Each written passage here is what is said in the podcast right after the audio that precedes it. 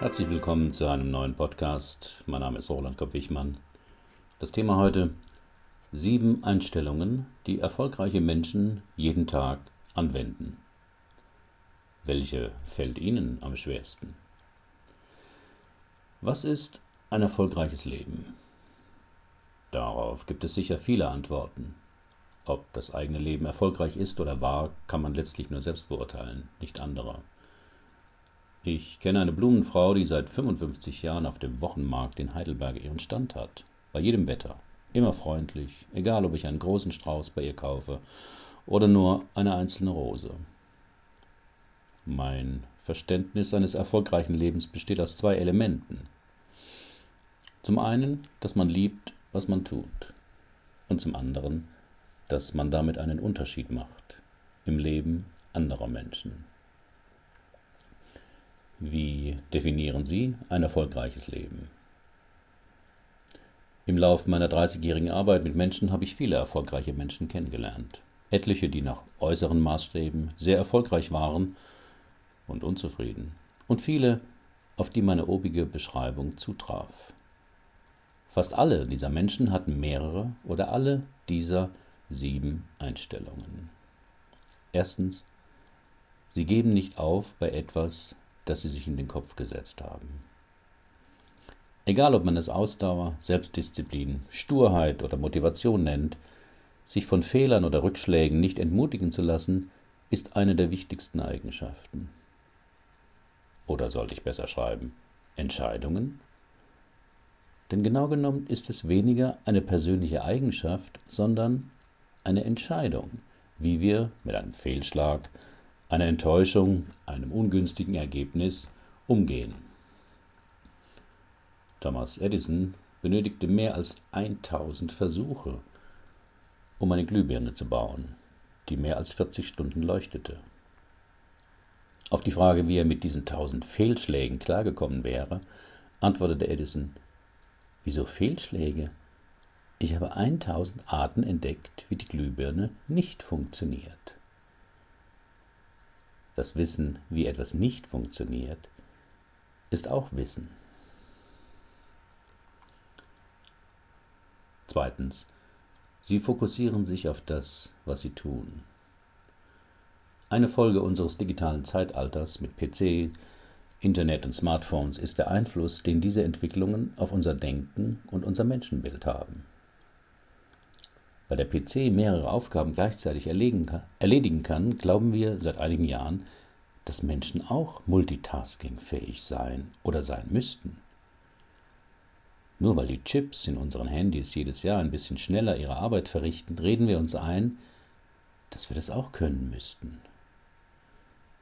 Doch der Mensch ist immer noch keine Maschine. Und erfolgreiche Menschen beherzigen das bei dem, was sie tun. Sie glauben nicht, dass Sie etwas Anspruchsvolles tun können und sich dabei von Musik, Gesprächen oder anderem Lärm ablenken lassen könnten.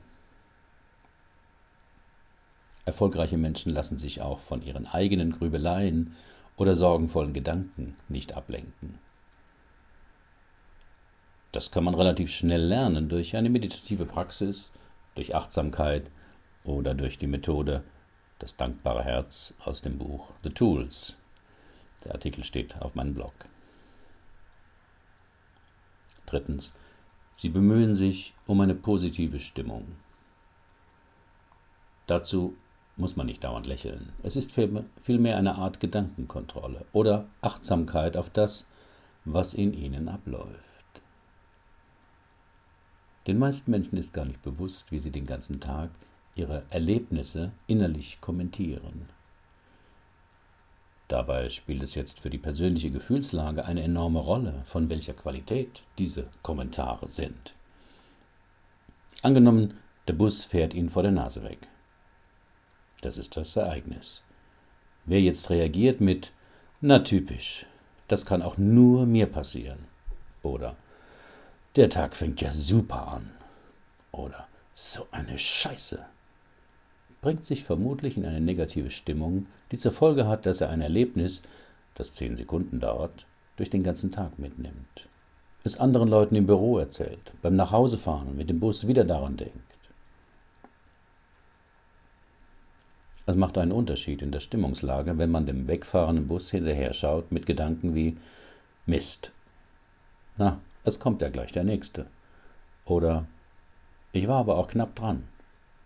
Oder komme ich zu spät ins Büro. Es gibt Schlimmeres. Die Unterschiede mögen Ihnen trivial vorkommen, aber schon beim achtsamen Lesen werden Sie vermutlich einen Unterschied in Ihrer Stimmung wahrnehmen können. Und es passieren ja den ganzen Tag Dinge, die wir nicht wollen oder die ungünstig für unsere Ziele sind. Eine positive Stimmung hilft uns, damit besser fertig zu werden. Vierte Einstellung, die erfolgreiche Menschen haben. Sie begrüßen den Schmerz. Fast jedes größere Ziel oder eine verbesserte Fähigkeit ist nur mit Anstrengung zu erreichen. Diese Anstrengung und das Überwinden von Ängsten oder unangenehmen Gefühlen nenne ich hier Schmerz. Dass es nicht ohne das geht, wissen erfolgreiche Menschen. Weniger erfolgreiche hoffen, das Gewünschte auch ohne Anstrengung zu erreichen. Sie sagen stattdessen, wann soll ich das denn machen? Ich weiß nicht, wie das geht. Das traue ich mich nicht.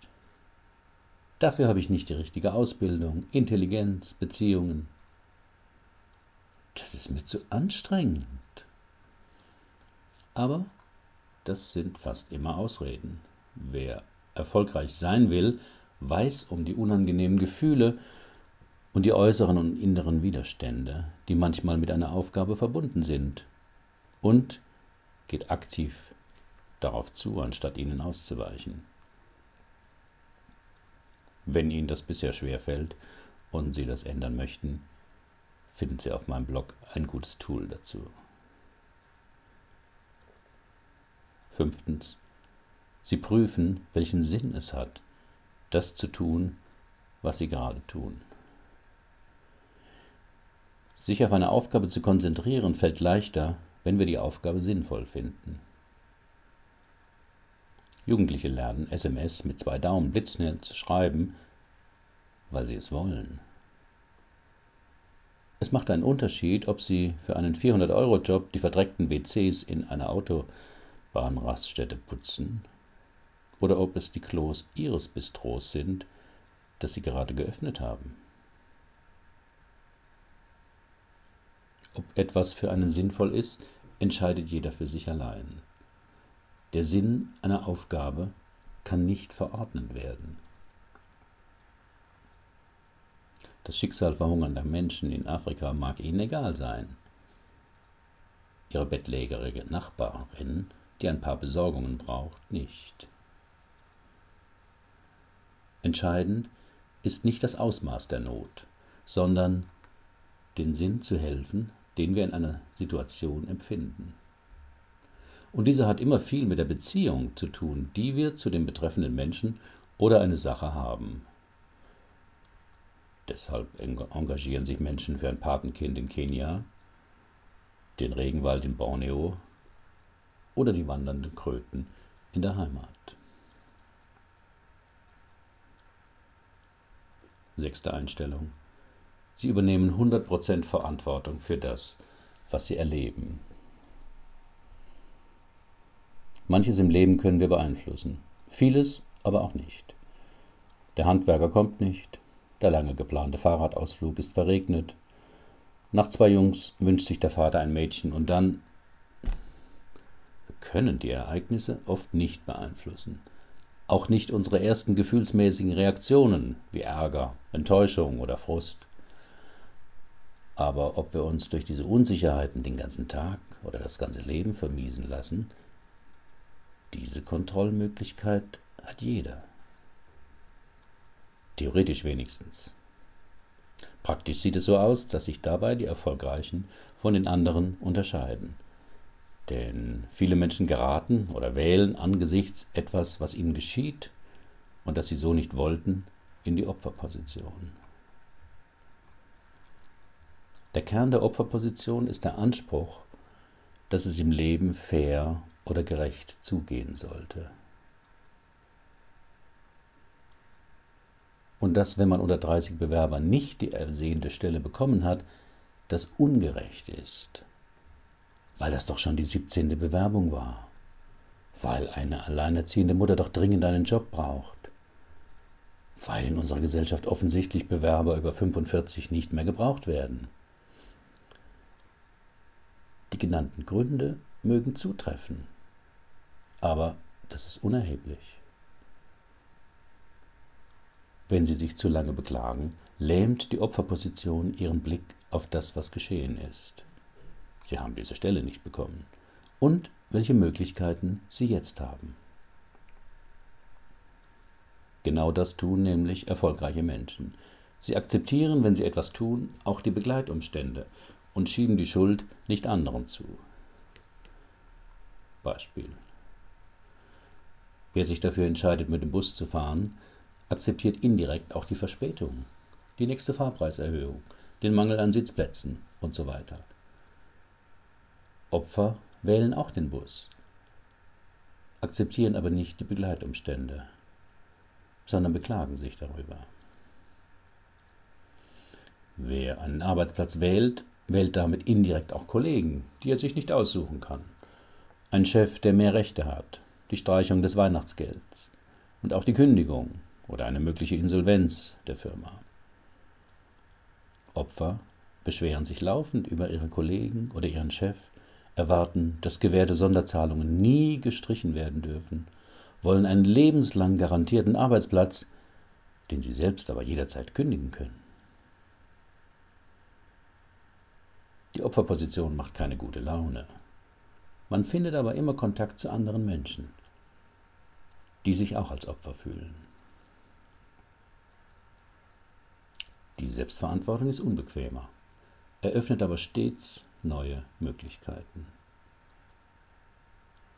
Die siebte und letzte Einstellung. Sie sind dankbar für das, was sie haben. Eine todsichere Strategie, sich dauerhaft unglücklich zu machen, ist der Vergleich. Also der Vergleich nach oben. Denn egal wie sie aussehen, wie viel sie verdienen, wie gut geraten ihre Kinder sind, wie schön ihre Wohnung oder ihr Haus ist, es gibt immer jemanden, der schöner ist und weniger Falten hat, obwohl älter, mehr verdient, bei weniger Anstrengung, eine tollere Wohnung hat, die längst abbezahlt ist und so weiter. Neid auf andere kann einen motivieren, aber es ist keine gute Motivation. Denn just in dem Moment, wo man den Beneideten eingeholt oder übertroffen hat, lesen Sie etwas über jemanden, der aus Ihrer Sicht erfolgreicher ist. Diesen Wettlauf können Sie nie gewinnen. Im Märchen sieht der Hase auch immer jemanden, der schon am Ziel ist und stirbt zuletzt. Eine weitere Strategie, sich unglücklich zu machen, ist das Sorgenmachen und Grübeln. Denn ganz klar, alles, was Sie sind oder was Ihnen gehört, kann Ihnen verloren gehen oder genommen werden. Ihr Besitz, Ihre Gesundheit, Ihre Familie, Ihr Leben, alles ist unsicher. Sicherheitsbewusste Menschen schließen jetzt auf alles eine Versicherung ab. Was genau genommen ja immer eine Wette ist. Also die Versicherungsgesellschaft wettet gegen Sie, dass nichts passiert. Sie schlafen dann vielleicht etwas besser, müssen aber dafür jeden Monat Beiträge zahlen. Es gibt einen anderen Weg. Seien Sie dankbar für das, was Sie sind und was Sie haben. Also in diesem Moment. Denn das kann Ihnen keiner nehmen. Das ist Ihnen hundertprozentig sicher. Für diesen Moment. Länger nicht. Aber das Leben ist ja nichts anderes als eine Reihenfolge von Momenten. Herzlichen Dank für Ihre Aufmerksamkeit. Bis zum nächsten Mal.